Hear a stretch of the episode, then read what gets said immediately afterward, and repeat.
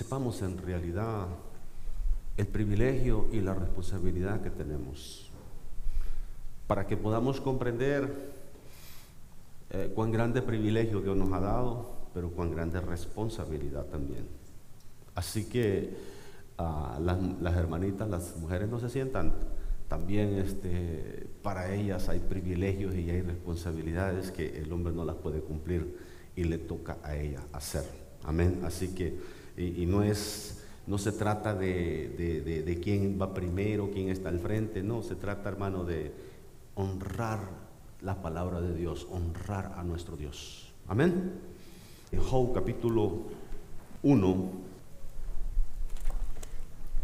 verso 5, la leemos en el nombre del Padre, del Hijo y del Espíritu Santo. Y acontecía que habiendo pasado en turno los días del convite, Job enviaba y lo santificaba y se levantaba de mañana y ofrecía holocaustos conforme al número de todos ellos.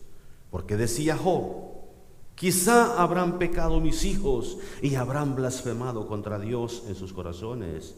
De esta manera hacía, ¿cuándo? Todos los días. Vemos un ejemplo, un ejemplo hermoso aquí de de un padre como intercesor, un padre que, que se levantaba de mañana. Padres de familia esta mañana, hoy, hoy es ese, ese día que tradicionalmente se celebra en este país, el Día de los Padres. En nuestros países, en El Salvador, a mí me estaban mandando mensajes el, el 17. Dice, Día del Padre, ¿cómo está? Aquí ni cuenta se han dado todavía, le digo. A ver si el domingo se dan cuenta. Pero bueno, este, gloria a Dios porque nos, nos permite ser padres. ¿Qué es en realidad ser padre? ¿Qué es lo que, lo que hace a un hombre ser un buen padre? Porque engendrar hijos tener hijos, eso cualquiera lo hace. Eso le pasa a cualquiera, sí, hasta sin planificarlo. Logran tener hijos y, y no saben qué hacer con el paquete y abandonan. Eso sucede muchísimo en nuestro tiempo. Pero un padre que comprende la responsabilidad que le corresponde un padre que entiende ah, el, privilegio que tiene, pero la gran responsabilidad delante de Dios, entonces comienza a asumir esas responsabilidades.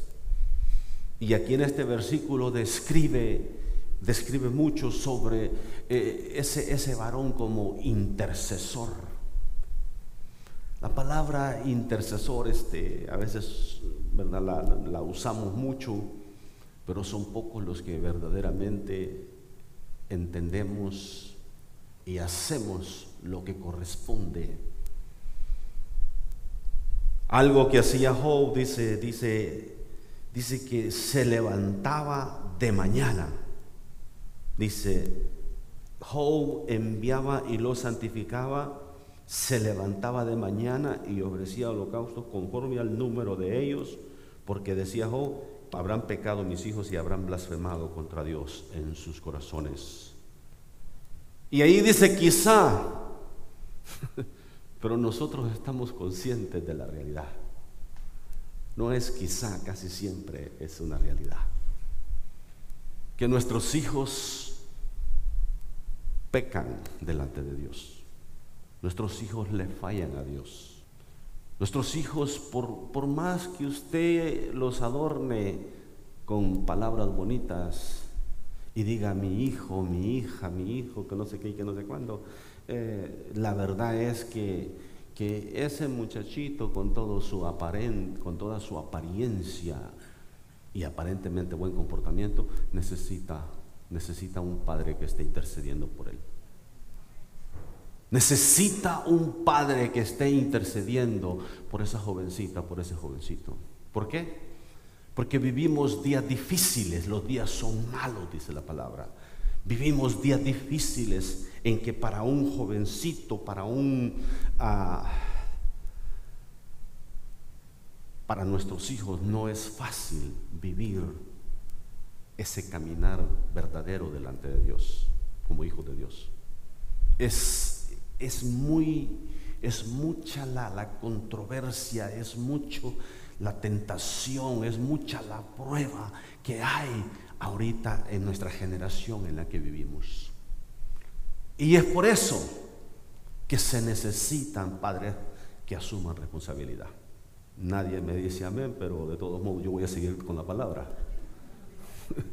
se necesitan padres que se levanten de mañana y pasen un tiempo en la presencia de Dios, clamando e intercediendo por sus hijos. Dele gracias a Dios. Dele gracias a Dios que ahora ya no tiene que hacer sacrificios como Job. Dele gracias a Dios que no tiene que preparar todo un altar, todo un lugar ahí con la leña y todo y estar, estar sacrificando borregos y, corderitos todos los días. Todo el trabajo que esto implica todo el trabajo que esto implica, el poder este, desollar, poder quitar la piel primero a aquel animal, este, matarlo. Eso, es terrible, matar un animalito de esos. Cuando estaba niño era tremendo y no tenía problema matarlos, pero ahora ya, ya soy más consciente de esas cosas. es por el ambiente en el que nos criamos.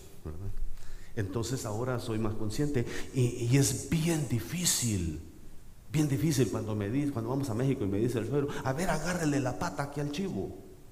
Y el chivo casi habla. Casi habla cuando mira que lo van a desgollar. Entonces eso, es tedioso, es mucho trabajo. Poder limpiarlo, poderle sacar todos los intestinos, todo lo, para poder ofrecer un sacrificio limpio a Jehová. Eso requería levantarse temprano, tener quien le ayudara y hacer mucho trabajo para al final quemar aquel sacrificio delante de Dios. Esto hacía Job cada cuando? Todos los días, dice. ¿Se portaban mal los hijos de Job? De repente se portaban como los suyos y como los míos. De repente hacían cosas que no estaban bien. Y uno, uno de padre a veces como que quiere ignorar, pero uno sabe que, a veces los tremendos hacen cosas y traen cosas entre sí y, y uno no le toca más que decir, Señor, ten misericordia. Ten misericordia de Lalo, Señor. Ten misericordia de Sergio, Señor. Ten misericordia de mi princesa. Porque parece que se porta bien, pero quién sabe a veces. Nomás lo estoy usando como referencia, si no, no se vaya a quedar usted cavilando ahí y quién sabe qué hizo y cómo. Déjele eso a Dios, no peque usted imaginándose cosas. Aclaro ese punto. Entonces, observe este hombre lo que hacía. Ahora la palabra de Dios dice que Job era un hombre temeroso, más que todos los orientales, más que todas las personas que habían en ese tiempo. Era un hombre este, consagrado y temeroso de Dios. Y parte de lo que hace un hombre consagrado y temeroso de Dios es que se levanta de mañana e intercede por su familia. Hoy no tienes que ir a agarrar al pobre cordero, al pobre chivito. Ya Jesús pagó el precio por nuestros pecados. Hoy lo que tienes que hacer es levantarte temprano y dedicar, dedicar un tiempo clamando a Dios, pidiendo misericordia por tus hijos pidiendo que tenga compasión, que no, que no los, que no los juzgue de acuerdo a sus impiedades. Porque hermano, si Dios aplica la justicia divina, ni usted, ni, ni usted ni yo estuviéramos aquí todavía. Ya hubiésemos desaparecido, ya hubiésemos sido ejecutados. Pero por la misericordia de Dios, aquí estamos de pie. Él tuvo misericordia de mí, Él tuvo misericordia de ti, Él tendrá misericordia de mis hijos. Amén. Entonces, nuestro trabajo. Yo sé, yo sé que aquí en este país se trabaja mucho. Yo sé que te levantas temprano para ir a trabajar. Yo sé que es, es muy difícil apartar media hora para estar clamando a Dios por tus hijos cada mañana.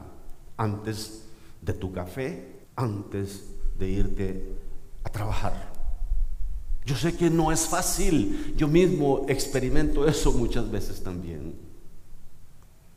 Pero es ahí donde entendemos nuestra responsabilidad y nos levantamos temprano porque hay una necesidad, hay que clamar por nuestro hogar, por nuestros hijos, hay que ponernos en la brecha y pedirle a Dios misericordia. ¿Cada cuando? Todos los días, dice la palabra. Todos los días Job se levantaba de mañana y ofrecía sacrificios. Ahora, Job tenía, hermano, tenía un montón de siervos, tenía yuntas de bueyes, tenía cantidad de camellos, tenía ovejas, tenía terrenos. Oiga, era un hombre ocupado. Para que por si acaso usted dice, es que usted no entiende, pastor, yo soy el que corro mi empresa, yo soy el, el, que tengo que, que, atender todos estos asuntos en mi negocio, tengo que levantarme de temprano, tengo que ver que lleguen los trabajadores, tengo que decirles lo que tienen que hacer, tengo que... Ah, ¿Usted cree que Job no tenía nada que hacer con todo lo que tenía? Era un hombre ocupado, era un hombre rico, era un hombre que administraba. En este caso, lo ideal es buscar personas responsables que estén al frente de cada área y poder delegar responsabilidades para que así usted se descargue un poco y pueda apartar ese tiempo para estar intercediendo por su familia, hermano Ramírez por sus hijos, por sus, por sus hijas, hermano Arives, por sus hijos, hermano Castillo. Ah, se me fue el hermano Castillo, anda por ahí sirviendo. Por esos muchachos que, que a veces como que no responden al Evangelio. Parece que no pasa nada en la vida de ellos. Uno se, se emociona y se goza cuando ve hijos diligentes, aplicados y sumisos, cuando ve un Arielito, ¿verdad? Que bien, bien comprometido, bien dedicado. Si le dicen a él, debe de estar en la iglesia a las, antes de las seis y media, preparando todo el día lunes para que la oración esté bendecida. Él es, no sé cómo le hace, todavía no maneja, pero él está aquí a esa hora. Usted le dice al pollito, ¿dónde está el pollito por ahí? Se me fue el pollito. Allá está. Usted le dice al pollito, y le digo a los hermanos a veces, como no tuvieron unos 10 pollitos de pérdida. Y ya tendría un gallinero en la casa.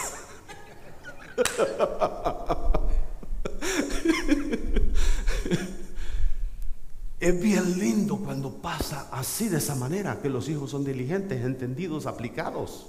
Pero cuando no,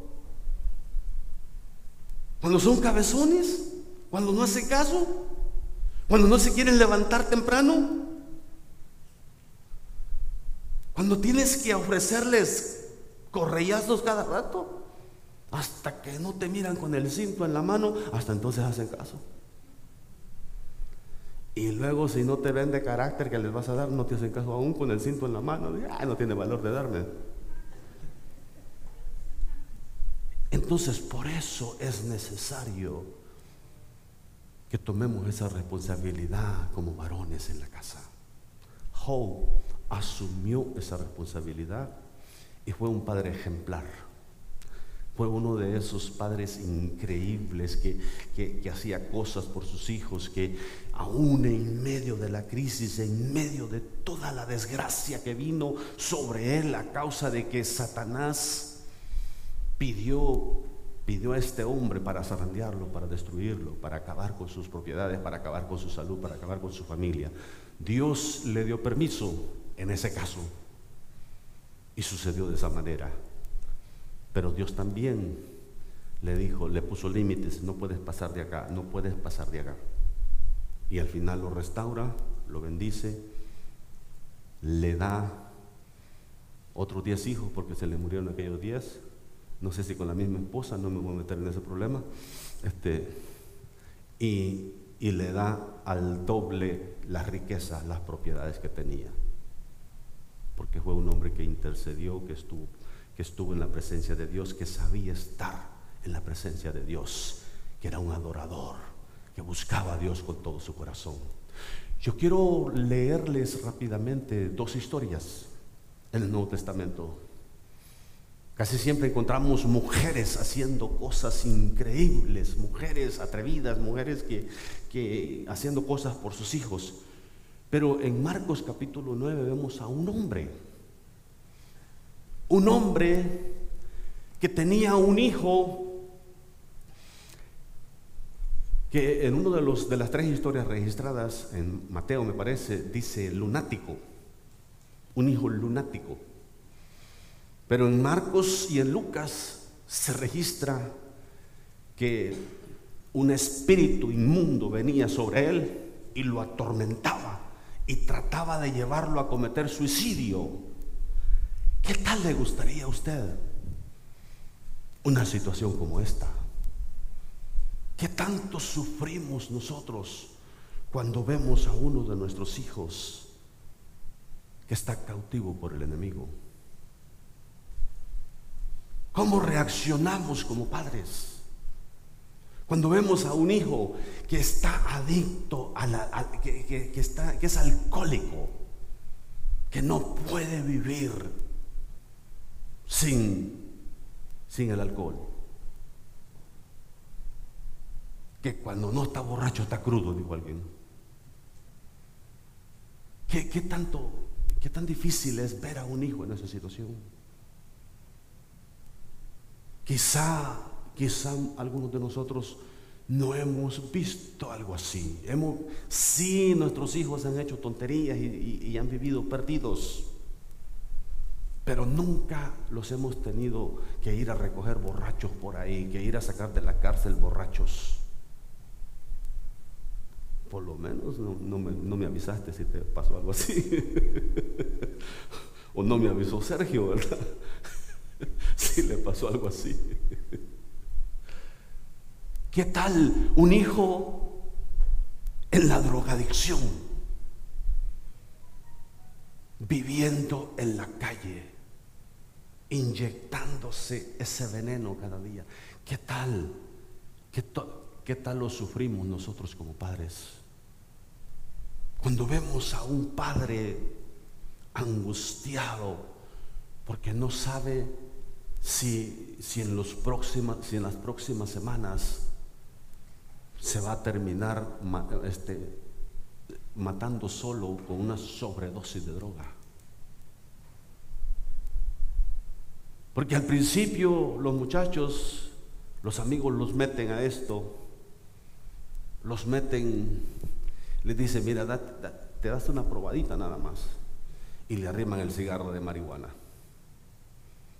Y ahí está el muchachito.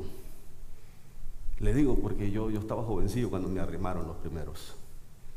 Pero nunca había fumado, entonces no sabía de que tiene que hacerle el golpe, dice. Y pues yo no, me lo chupaba, esta cosa no sirve de echaba el humo de regreso. Tenía que chuparle y llevarlo hasta abajo. No sé cómo es que hacen eso, pero yo, nunca supe hacerlo y qué bueno que no aprendí a hacerlo. qué bueno que no aprendí a hacerlo. ¿Sabes qué? No quiero tu, no quiero tu droga. Quédate con ella. Gracias a Dios no, no me esforcé a aprender a hacer el golpe como decían ellos y a ponerme high. Nunca experimenté eso, por la misericordia de Dios. Pero por ahí empiezan, siempre alguien les invita a una cerveza, alguien les invita una probadita de marihuana, alguien les invita algo más fuerte. Si te lo inyectas, dice, eso tiene mayor efecto, te vas a poner bien high. El problema es que no les dicen que quién les va a mantener el vicio cuando ya son adictos.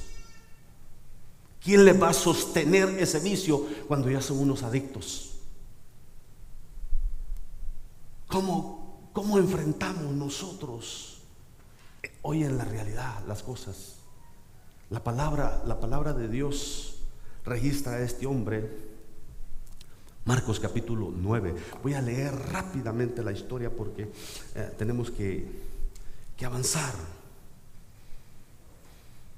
Jesús acaba de descender del monte de la transfiguración con sus, con sus tres discípulos, el círculo cercano, y, y encuentra un desorden allá abajo donde está la multitud. Cuando, cuando llegó a donde estaban los discípulos, vio una gran multitud alrededor de ellos. Y enseguida toda la gente viéndole se asombró. Y corriendo a él, le saludaron. Él les preguntó, ¿qué disputáis con ellos? Y respondiendo uno de la multitud dijo, Maestro, traje a mi hijo que tiene un espíritu mudo, el cual donde quiera que le toma, le sacude y, le, y echa espumarajos y cruje los dientes y se va secando. Y dije a tus discípulos que lo echasen fuera y no pudieron. Vemos a un padre angustiado Vemos a un padre eh, con, un, con un problema en las manos mucho más grande que el que él puede resolver. Quizá ya había acudido a los exorcistas, quizá ya había acudido a pedir ayuda en diferentes lugares, quizá había procurado ya con doctores, había procurado con médicos y no tenía respuesta. Su hijo desde niño, dice, le pasaba esto, ya para este momento ya era un jovencito. Y le seguía sucediendo. Y, lo lleva con los seguidores de Jesús, los discípulos. Y se lleva la sorpresa que los discípulos tampoco pudieron.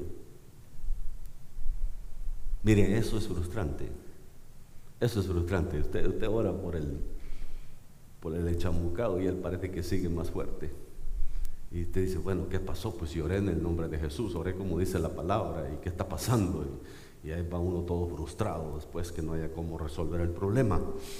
Entonces, esto es lo que está sucediendo y entonces verso 21 es la continuación de la historia.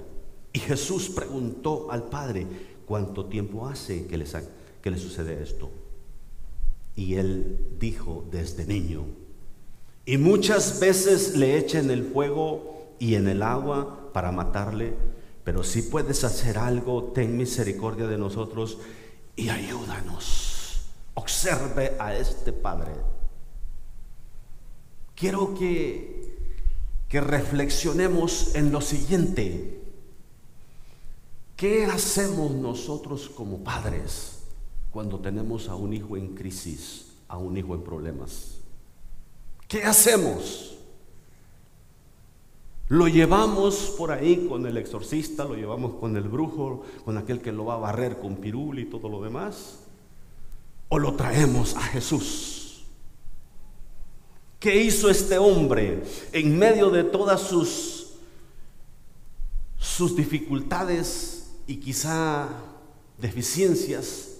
Porque llega el momento en que dice, le dice Jesús, eh, que si, es capaz de creer, cree solamente, le dice, porque al que cree todo le es posible. Y entonces el hombre dice, creo, pero ayuda mi incredulidad.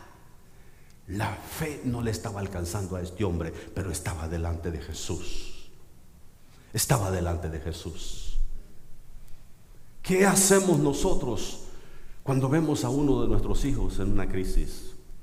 que se lo meten a la cárcel, que sale de la cárcel, se lo meten al, al, youth center, al, lugar ese de los jóvenes, de los jovencitos, que se lo sacan de ahí lo meten a un hospital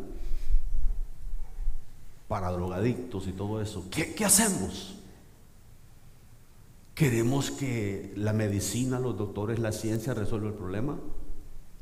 ¿O lo vamos a traer a Jesús, el cual puede atender esa necesidad? ¿Lo traerás a Jesús?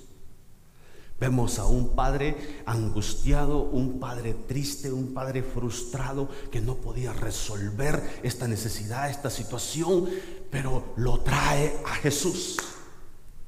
Lo trae primero con los discípulos. Los discípulos no pudieron. Entonces baja Jesús de aquel momento glorioso allá en el monte de la transfiguración. Y cuando desciende encuentra este desorden y comienza a atender el desorden. ¿Desde cuándo le sucede esto? Desde niño. Desde niño dice, pero si puedes hacer algo, ayúdanos por favor. ¿Cuántos de nosotros le hemos pedido ayuda al Señor sobre alguno de nuestros hijos? O sobre todos nuestros hijos, ¿verdad? Pidiendo a Dios misericordia, Señor, ayúdame, ayuda a mis hijos, ayúdalos, Señor. Ayúdalos porque a veces, a veces no, veo como que no te conocen. No sé si se ha topado con esa situación eh, en que en que el muchacho sí hizo la oración, sí aparentemente se entregó a Cristo, a lo mejor lo bautizamos y todo, pero como que no, no le bajó toda la revelación, no entendió lo que es entregarse a Cristo, lo que es seguir a Cristo, y todavía anda haciendo cosas que nada que ver, y dice usted, hmm, este muchacho como que no entendió, este muchacho como que no, no nació de nuevo no se convirtió verdaderamente. Es ahí donde se necesitan esos padres intercesores para seguir intercediendo, para seguir instruyendo, enseñando a esos hijos, para seguir preparando a esos hijos. Este hombre no podía hacer mucho por su hijo porque la situación era, era, era, era crítica. No es fácil atender a alguien en esta condición que ya está poseído por un espíritu. No es fácil pero lo trajo a Jesús. Pero supo qué hacer, lo trajo a Jesús. Aprendan, por favor, aprendamos, padres. Aprendamos a traer a nuestros hijos a Jesús. Y Jesús va a hacer algo. Jesús va a dar respuesta. Jesús va a dar liberación. Jesús va a cambiar la vida de nuestros hijos. Jesús va, a comenzar con nosotros. Y va a hacer la obra en nuestros hijos también. Amén. Y, no se engañe y no diga, no, mis hijos todo bien, mis hijos todo bien. Mire, hermano, ni para qué le digo, vaya y pregúntele a alguien más, porque a veces la demás gente sabe más que nosotros de nuestros hijos. A veces uno se da cuenta y dice, ay, ay, ay. Pero bueno, seguimos orando por los muchachos, seguimos clamando a Dios para que Dios vaya perfeccionando esa obra en nuestros hijos. Este padre de familia estaba angustiado, no sabía qué hacer, no sabía cómo resolver aquella situación, pero supo a quién traerlo. Lo trajo a Jesús. Y Jesús oró por aquel muchacho. Leemos la palabra allá al final. Dice el verso 22, verso 23. Jesús le dijo, si puedes creer, al que cree todo le es posible. E inmediatamente, dice, el padre del muchacho clamó y dijo, creo, ayuda mi incredulidad. Hay veces que así vas a estar en esa misma condición. Parece que no me alcanza la fe para creer que Dios puede hacer la obra en mi hijo, para, que para creer que Dios puede hacer una obra completa en mis hijos. Pero él dice, ayuda mi incredulidad. Y cuando Jesús vio, dice que la multitud se agolpaba, reprendió, dice al espíritu inmundo, diciéndole, espíritu mudo y sordo, yo te mando, sal de él y no entres más en él. Entonces el espíritu clamaba, clamando, sacudió, sacudiéndole con violencia, salió. Y él quedó como muerto, de modo que muchos decían, está muerto. Pero Jesús tomándole de la mano, le enderezó y se levantó. Observa, observa. Todos pasamos rápidamente leyendo estos versículos y queremos ver el final de la historia. Pero se nos pasa poder celebrar con aquel Padre, poder darle gracias a Dios Jesús hizo la obra, Jesús supo qué hacer. Los discípulos a lo mejor no supieron, pero Jesús sí supo qué hacer. Amén. De repente a veces nos topamos con situaciones similares, no sabemos qué hacer, pero nuestro Dios sí sabe. Amén. Nuestro Dios sí puede hacer una obra de liberación. Nuestro Dios sí puede. Y a nosotros también nos ha dado autoridad para orar por ellos en el nombre de Jesús. Y Dios nos permitirá ver, hermano, actos de liberación. Dios nos permitirá ver momentos gloriosos en que los cautivos serán liberados, amén. En que las personas con problemas lunáticos y todo van a ser liberados en el nombre de Jesús. Tenemos que creerle a Dios por esa autoridad. Vemos otra historia en Marcos capítulo 5, versos 22 y 23. Aquí encontramos a un hombre religioso, un líder religioso, un hombre de influencia, un hombre con posición económica, un hombre con mucha educación, un hombre que estaba en buena posición y todo, pero se encuentra en una crisis que no sabe qué hacer. Porque las crisis, las situaciones difíciles, las emergencias llegan, hermano, hasta los más ricos, hasta los más educados, hasta los líderes religiosos, hasta las personas en buena posición. Y eso es lo que sucede aquí. Estamos hablando de Jairo. Dice el verso 22, y vino uno de los principales de la sinagoga, llamado Jairo.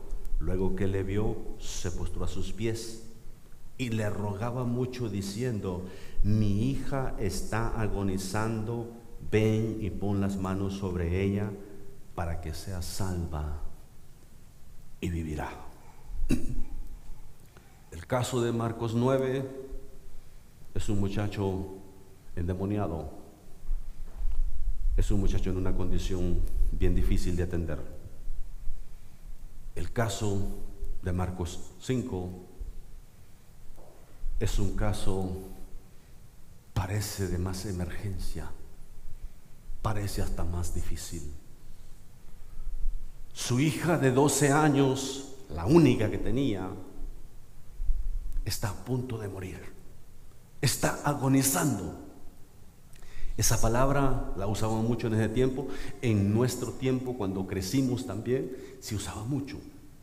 Cuando le decían a uno, Julano está agonizando, ya uno sabía que la próxima noticia va a ser en unos tres días, una semana, ya falleció. Ya falleció, va a haber velorio, Van a haber tamales, decían allá. ya la gente pensaba en la comida en vez de, ir a consolar a, a los familiares del difunto. La jovencita, esta niña, está grave, se está muriendo. Piense en el impacto que una noticia así causa.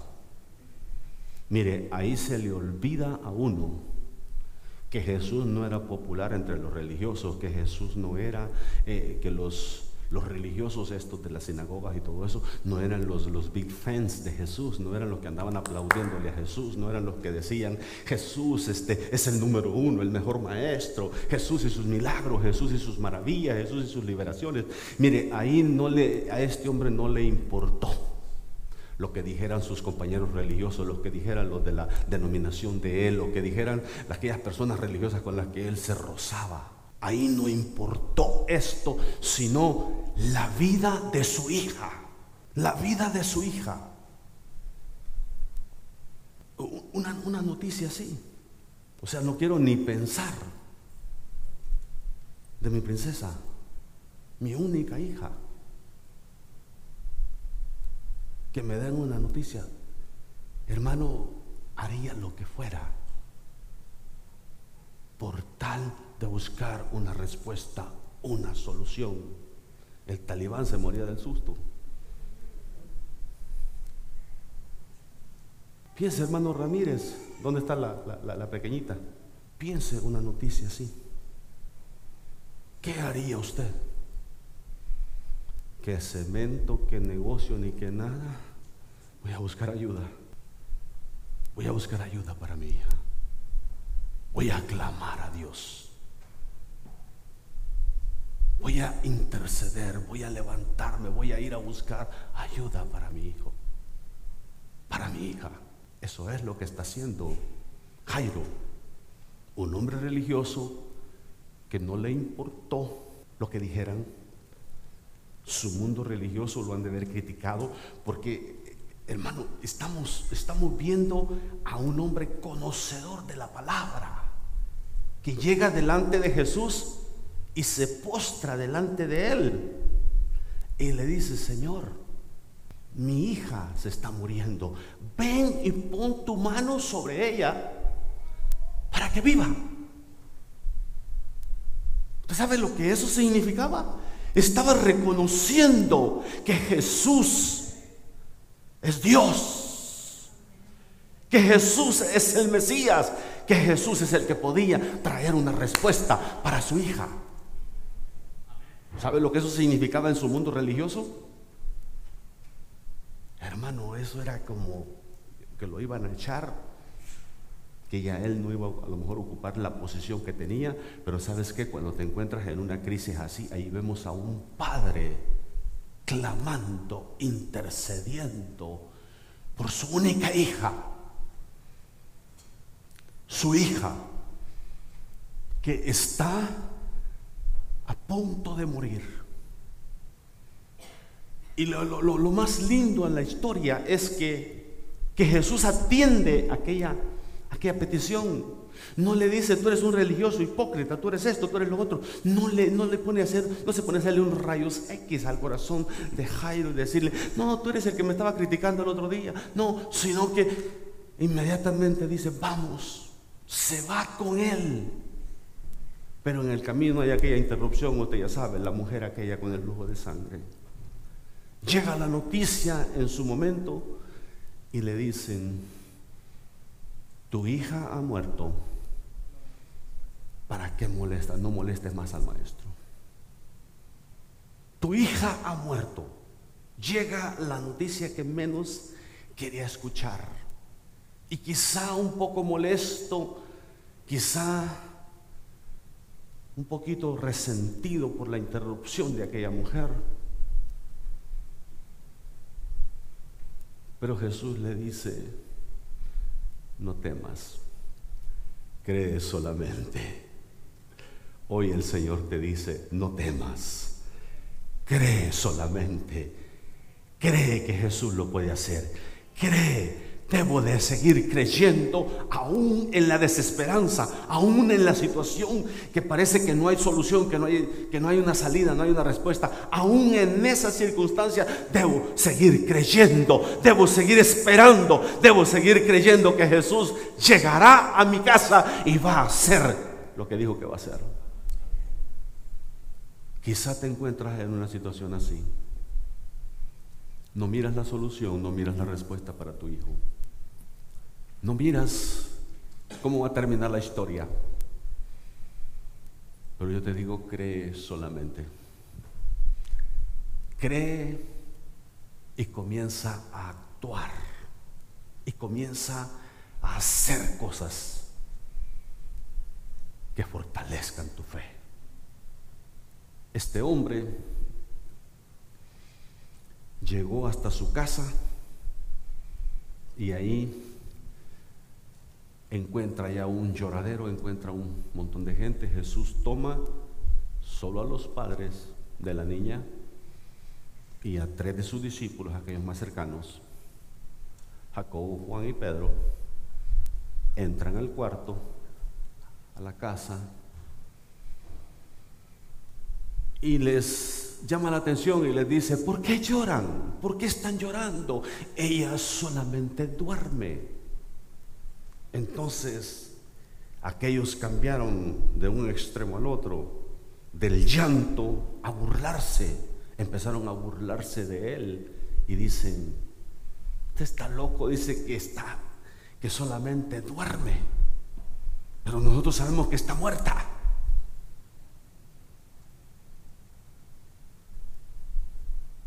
Pero no se daban cuenta quién estaba delante de ellos.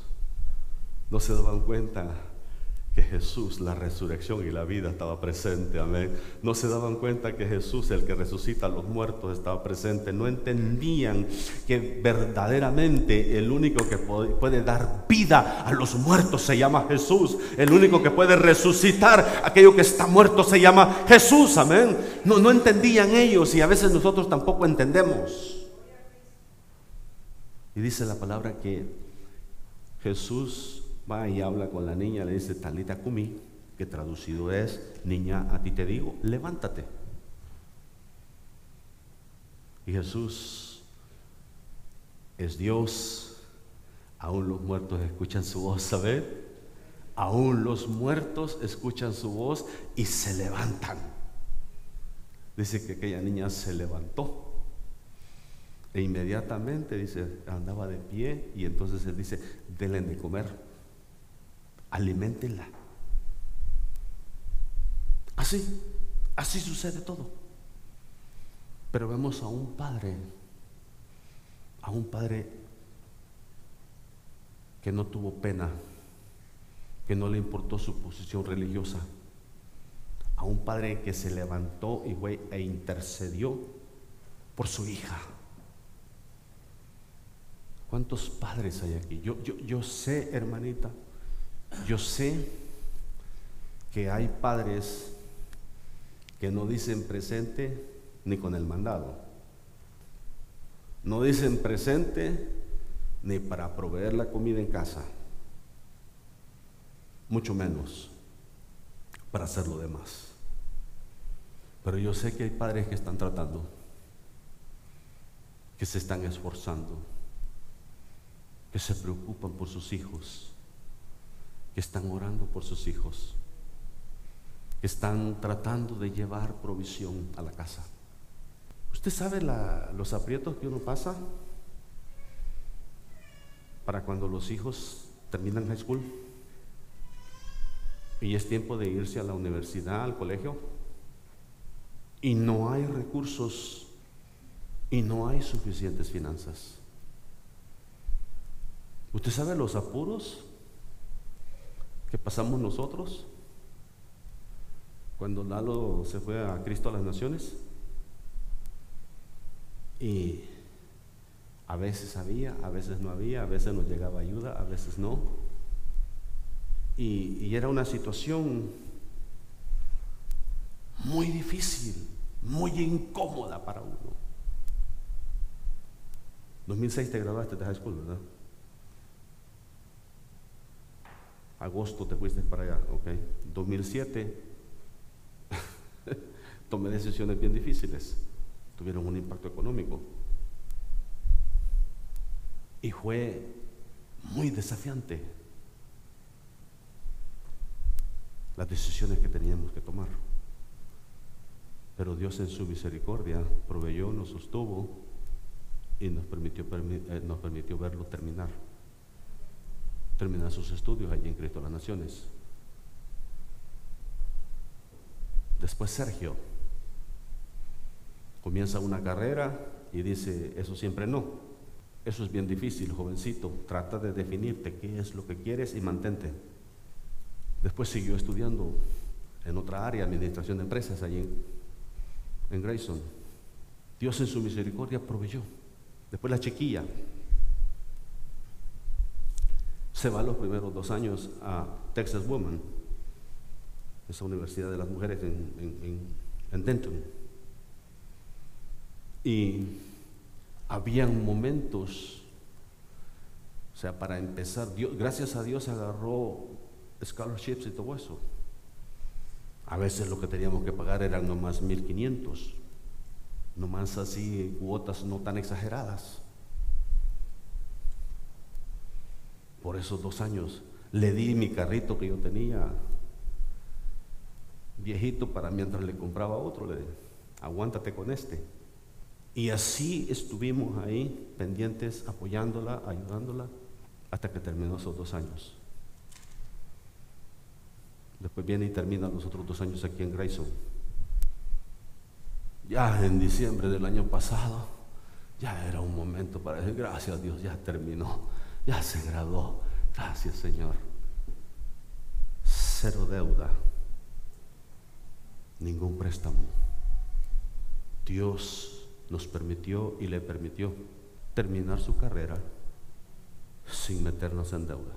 La misericordia de Dios solamente, porque ahora cualquier carrera de esas terminan con tremendas deudas, 60 mil, 100 mil y aún más. Y viven un montón de tiempo pagando esas deudas. Ahora,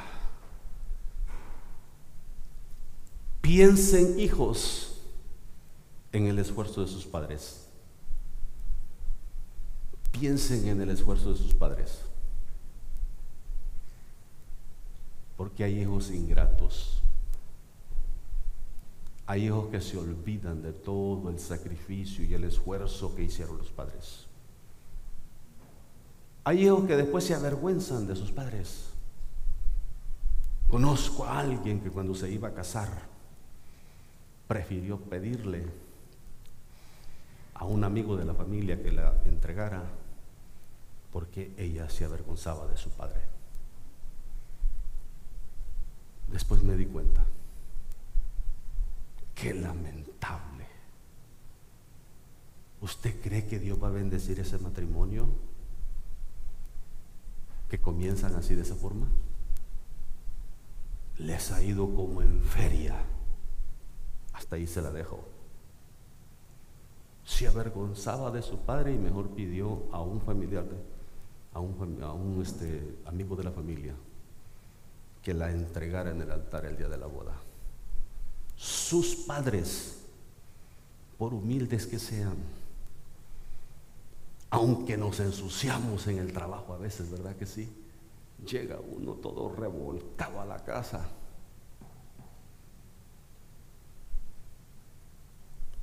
Aprenda a respetar a ese hombre. Aprenda a respetar a ese viejo, si lo quiere decir de esa manera. Porque ¿saben lo que significa aguantar 10 horas, 12 horas en el sol? Ever. Está bien fácil, ¿verdad? Ahorita en estos días. A veces me toca a mí aguantar 10 horitas afuera. Al principio, cuando empecé de nuevo a hacer esto, se me hace duro, porque ya había perdido la costumbre. y la capacidad de aguantar. Ahora los muchachos se asustan a andar detrás de mí. Dijo uno de ellos, trabajar con ese viejito quiere ganas, dijo. Si no se amarra bien los pantalones, dijo, termina avergonzado uno, dijo, porque él no para. Ah, bueno, vaya conmigo pues unos días a ver cómo le va. Jovencito muy, muy fuerte, muy valiente. Venimos de lugares humildes, venimos de lugares donde quizá no tuvimos la oportunidad. Si no tenemos un título universitario, quizá no es porque no tuvimos la capacidad, sino porque no hubo la oportunidad. Así que hijos, hijas, cuando su padre hace mención de que usted es una persona educada, es una persona que se graduó, es una persona que ha logrado esto. No se avergüence. Su padre está orgulloso de usted. Sus padres están orgullosos de usted. No se avergüence porque el hombre dice, oh, mi hija es esto. Allá en México, una familia pastoral me presentan a sus hijos y yo sé que sus hijos, uno de ellos se ha graduado de arquitecto, otro se ha graduado de ingeniero. No sé si están regalando los títulos allá, pero todos estos muchachos se están graduando bien fácil. y una de las muchachas se ha graduado de doctora dentista. Entonces me están presentando a los hijos y le digo, ella es la doctora, ella es la dentista. Sí, dice, ella es la doctora de la familia. Ellos orgullosos de sus hijos. Esto trae una satisfacción a los corazones de los padres.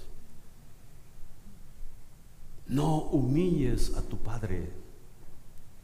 Dale gracias por el apoyo que te dio. Si carecemos de un título, como lo dije, quizá no es porque no tuvimos la capacidad, sino porque por la misericordia de Dios estamos vivos aquí. Yo salí de 17 años huyendo de una guerra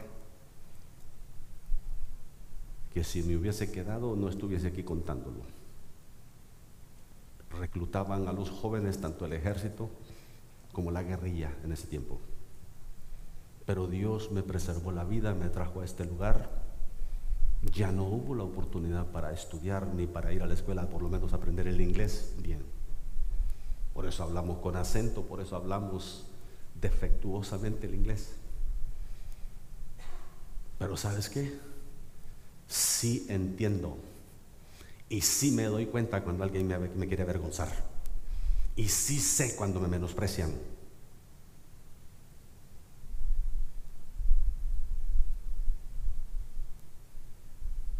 Triste cuando los hijos se avergüenzan de los padres. El único, los únicos que te aman incondicionalmente son tus padres, Daniel. Ni la, ni la muchacha esa que tú piensas que te ama tanto o te va a amar tanto. Tus padres son incondicionales y quieren siempre lo mejor para ti. Valora a tus padres. Valora el esfuerzo que hacen. Valora el ejemplo que te han dado. ¿Sabe lo que significa un padre que da ejemplo en la casa? ¿Sabe lo que significa ese padre que no solamente dice hay que orar, sino que ora y te invita a orar con él? Ese padre que no solamente dice tienes que vivir esta palabra, sino que también la vive delante de ti y delante de tu familia. ¿Sabes lo que significa eh, eso, tener un hombre de fe en la casa? Jovencita, búscate un hombre de fe. Porque vagos hay en abundancia. Pero jovencitos emprendedores, ¿verdad Joel? Va a decir Joel, quedamos pocos. el sobrino, el sobrino ahí bien contento, dice, quedamos pocos.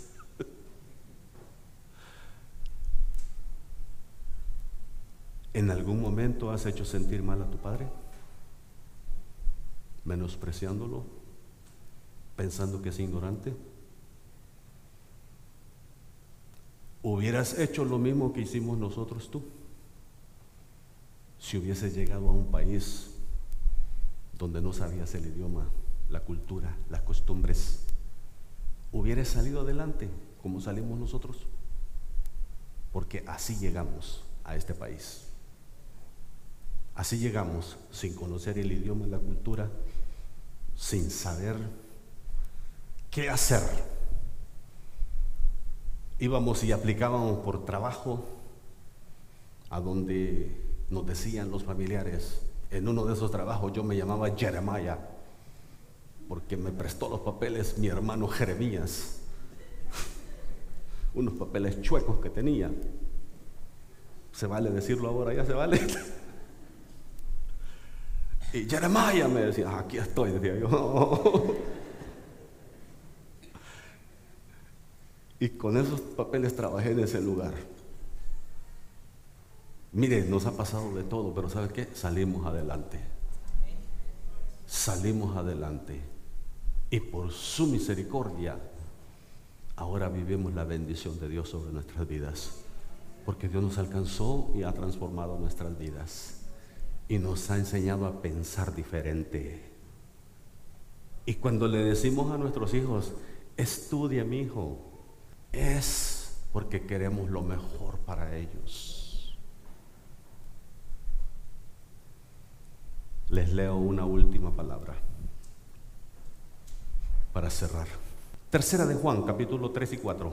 Dice la palabra, pues mucho me regocijé Cuando vinieron los hermanos dieron testimonio de tu verdad, de cómo andas en la verdad. No tengo yo mayor gozo que este, el oír que mis hijos andan en la verdad.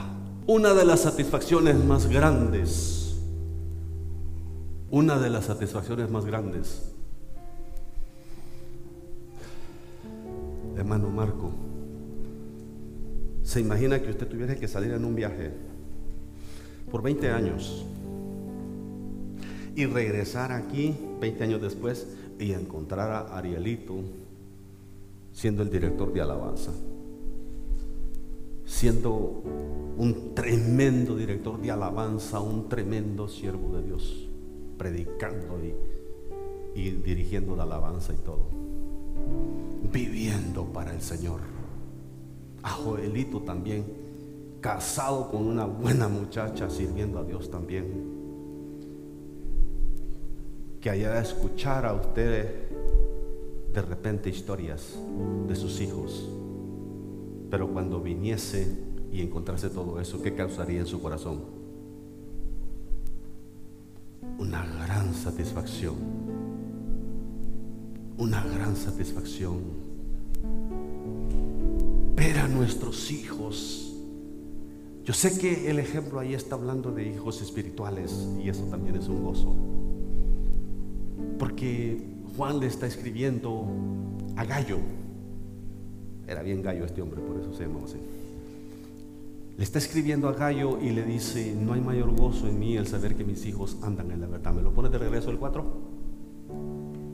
El saber, no tengo yo mayor gozo que este, el oír que mis hijos andan en la verdad. que si, si en 30 años más Cristo no ha venido, no quiero ir a parar a un, a un lugar de viejitos.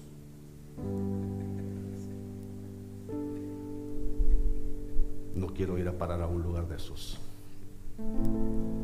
Pero sí me gustaría hacer lo siguiente, y Dios me lo va a permitir comprar el lugar donde me van a sepultar y dejar el funeral pagado. Para que mis hijos no se tengan que preocupar de eso. Porque es triste ver a veces, quieren quemar al pobre viejo para que, porque sale más económico. Sí, lo quieren hacer cenizas al pobre viejo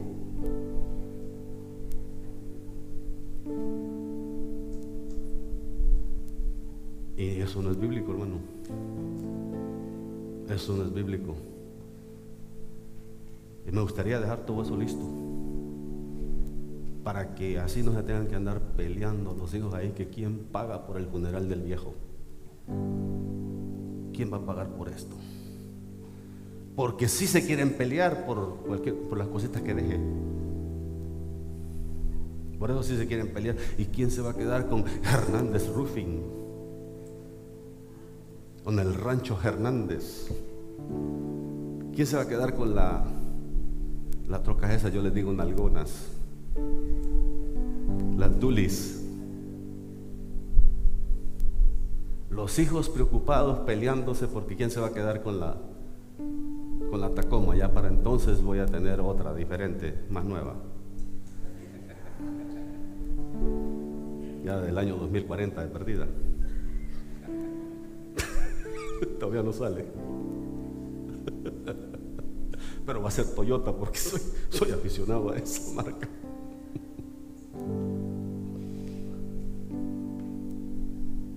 Qué triste cuando los hijos solo se preocupan cuánto me va a tocar, cuánto nos va a tocar, qué me dejó a mí.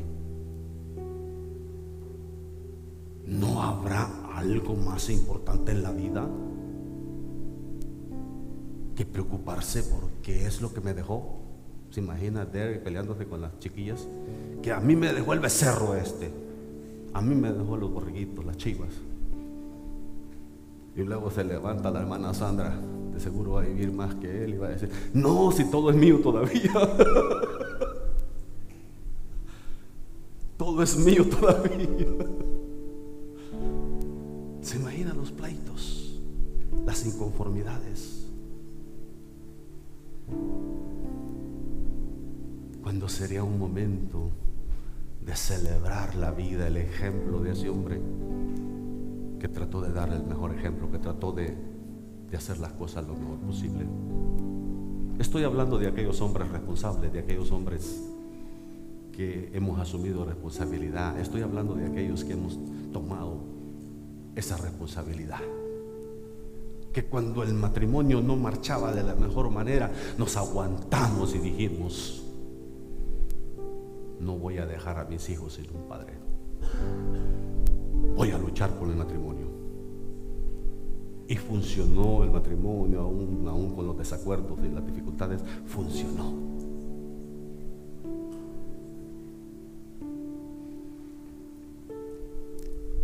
Que podamos decir un día, no hay mayor gozo ver a mis hijos andar en la verdad. Vivir en la verdad. Vivir para Cristo. Jesús es la verdad. Vivir para Cristo.